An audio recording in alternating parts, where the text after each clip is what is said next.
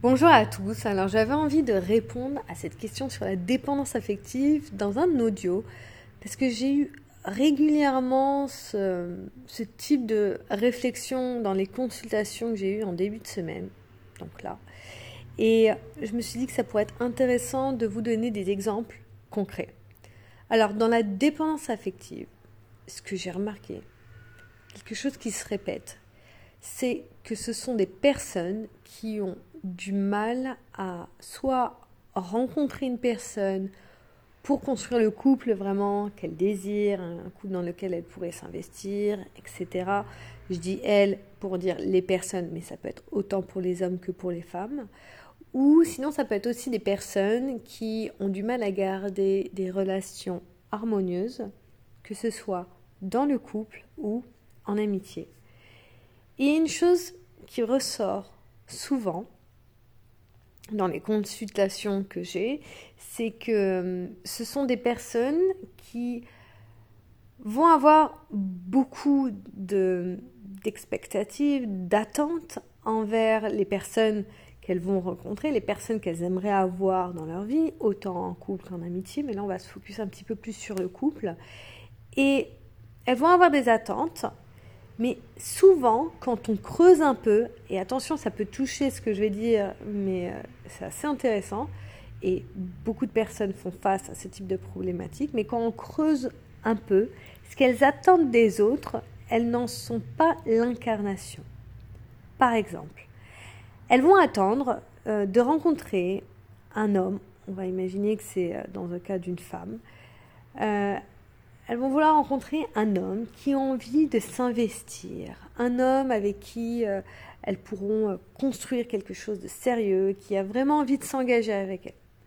Et pourtant, quand on creuse un peu, elles vont donner une image dans laquelle, non, elles n'ont pas vraiment envie de s'investir, elles ne veulent pas vraiment quelque chose de sérieux. Elles vont donner une image où elles n'ont pas vraiment l'espace, ou réellement, elles ne vont pas donner l'espace pour que cet homme puisse rentrer aisément dans leur vie. C'est-à-dire que la dépendance affective les amène aussi à avoir tellement peur de s'engager parce que cette dépendance affective, elle est devenue incontrôlable et ingérable due à des expériences passées qui les ont amenés à avoir vraiment beaucoup de difficultés à, à faire confiance à nouveau, à, à vraiment s'engager émotionnellement et sentimentalement. Donc elles vont avoir cette peur qui est absolument euh, voilà, immense. Donc du coup, elles veulent une personne qui veut s'engager, mais elles veulent avant que la personne montre qu'elle s'engage, avant de s'engager elle-même.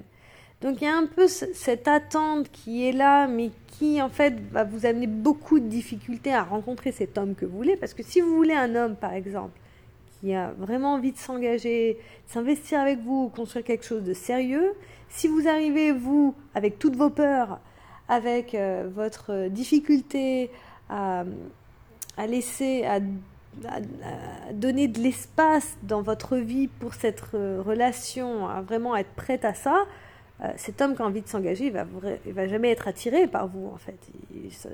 parce que vous arriverez avec trop de casseroles, trop de peur, et un homme qui a vraiment envie de s'engager, construire sérieux, il va vouloir, il va vouloir s'engager un homme et une femme, hein, avec une, une, personne qui est sereine vis-à-vis du couple, qui est confiante et autres. Donc du coup, il y a un, un, petit mismatch qui se passe dans la dépendance affective. Donc ça, c'est le premier cas.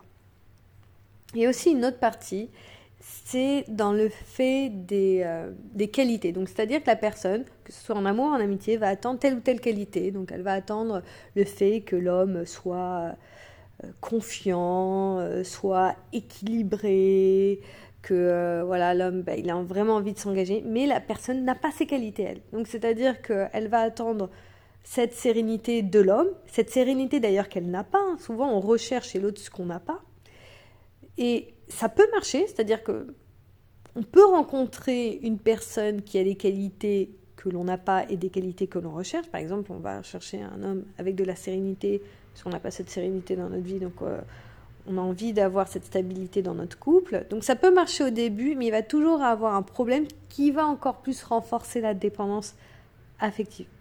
Je m'explique.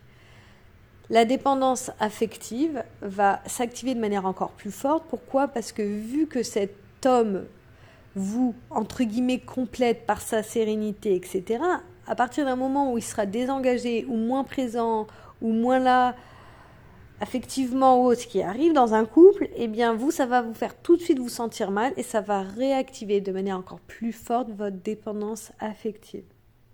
J'espère que vous arrivez à me suivre dans cette notion parce que je, je peux comprendre que ça peut être difficile à comprendre. Donc, ce que je veux dire là, c'est que les qualités que vous attendez quand vous avez en plus la dépendance affective, il faut les travailler à l'intérieur de vous. Je sais que ça demande de l'effort. Et je sais que bah, peut-être que vous vous rendez pas compte, que vous avez l'impression, oui, mais alors moi je demande tel homme, mais moi j'ai ces qualités. Non, si vous avez tout le temps même, ce même problème, non, vous n'avez pas ces qualités qui sont là. Si vous n'arrivez pas à rencontrer une personne qui. On, on rencontre des personnes qui matchent ce que nous sommes. Clairement. Donc, si là, à l'heure actuelle, vous ne rencontrez pas des personnes qui matchent ce que vous êtes, il y a quelque chose à travailler de manière interne. Il y a quelque chose. Je sais que c'est difficile à entendre. Je sais que des fois, on peut se dire oui, mais j'ai tellement évolué sur ça, ça, ça. Oui, sûrement vous avez évolué, sûrement vous êtes plus proche de ces qualités, mais vous avez encore besoin de passer cette qualité à un niveau supérieur pour pouvoir rencontrer cet homme que vous voulez rencontrer pour pouvoir avoir cette relation harmonieuse. Donc par exemple, si vous voulez cet homme qui a envie vraiment de s'engager et qui est confiant pour s'engager et que vous, vous arrivez avec toute votre, toutes vos peurs, il faut travailler ses peurs avant.